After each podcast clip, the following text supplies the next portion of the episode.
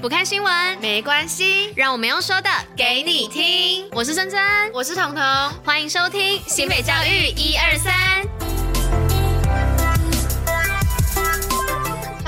大家好，我是彤。今天是十二月十二号，礼拜一。接下来，我们将一起与您一同分享新北教育新闻第一百六十八集。最后还有活动分享跟小教室，在准时收听外，还是要戴口罩、勤洗手，共同防疫哦。没错，今天又就只有我一个人啦，因为真真有私事，所以今天是由我来跟你们用声音来见面。好，那不知道各位的周末都过得如如何呢？呢我自己是跟我的大学朋友一起来吃饭，因为他难得从台中上来嘛。反正总而言之，就是度过了一个美好的周末。那也希望大家都有度过一个美好的周末，在这一周全新的上班天，用活力满满来迎接上班日吧。那我们就赶快进入今天的新闻喽，Go！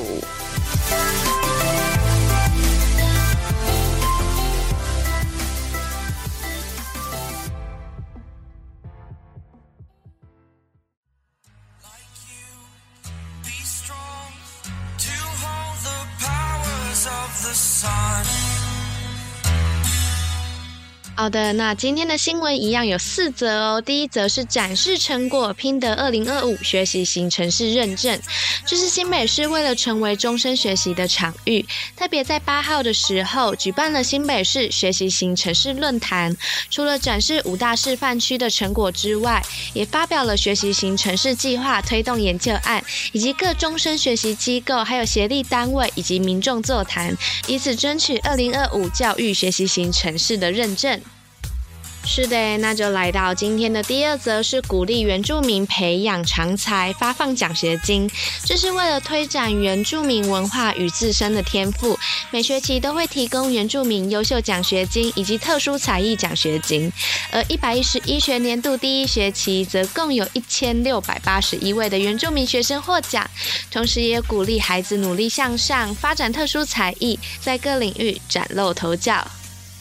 好啦，那就进行到我们今天的第三则，是联合签订汽车医美 MOU，培育人才。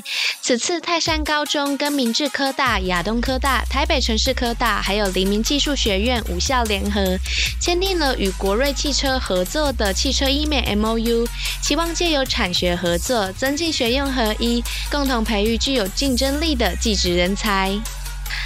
好的，那就来到了今天的最后一则，是美术班毕展，重现陈澄波夕阳拼贴画。这是淡水国中第二十九届艺术才能美术班举办主题为意义的毕业成果展，而今年更结合了地方资源，特别展出师生共同创作，重现台湾近代画家陈澄波的淡水夕照，而这也成为此次展览的一大亮点。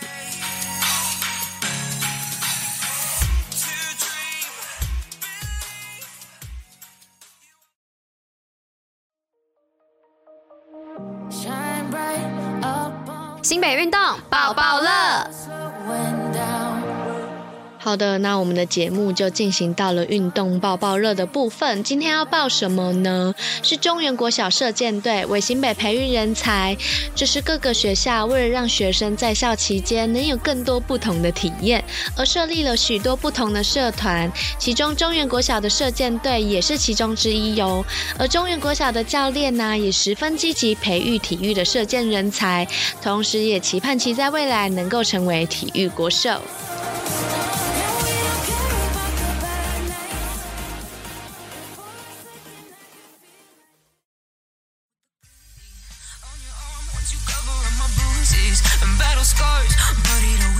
新北教育小教室，历史上的今天。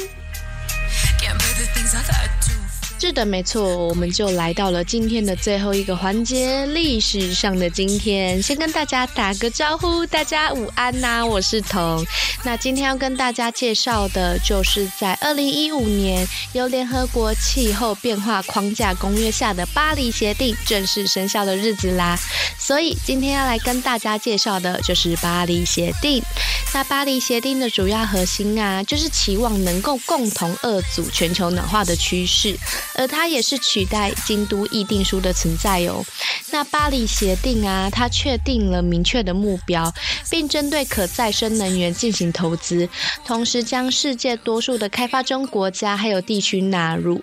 但这项协定对他们其实并没有设置强制的约束力，而是依照目前的框架下，由各国自主推动。对于不遵守的情况，也只能透过每五年的检视减排成绩，透过再谈判的方式来施压。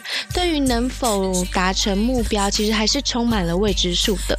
那这边再来跟大家介绍一下巴黎协定的三条内容，分别是：第一，把全球平均气温的升幅控制在工业革命前水准上低于二度 C 之内，并努力将气温升幅限制在工业化前水准的一点五度 C 之内，同时认识到这将大大减少气候变迁的风险跟影响。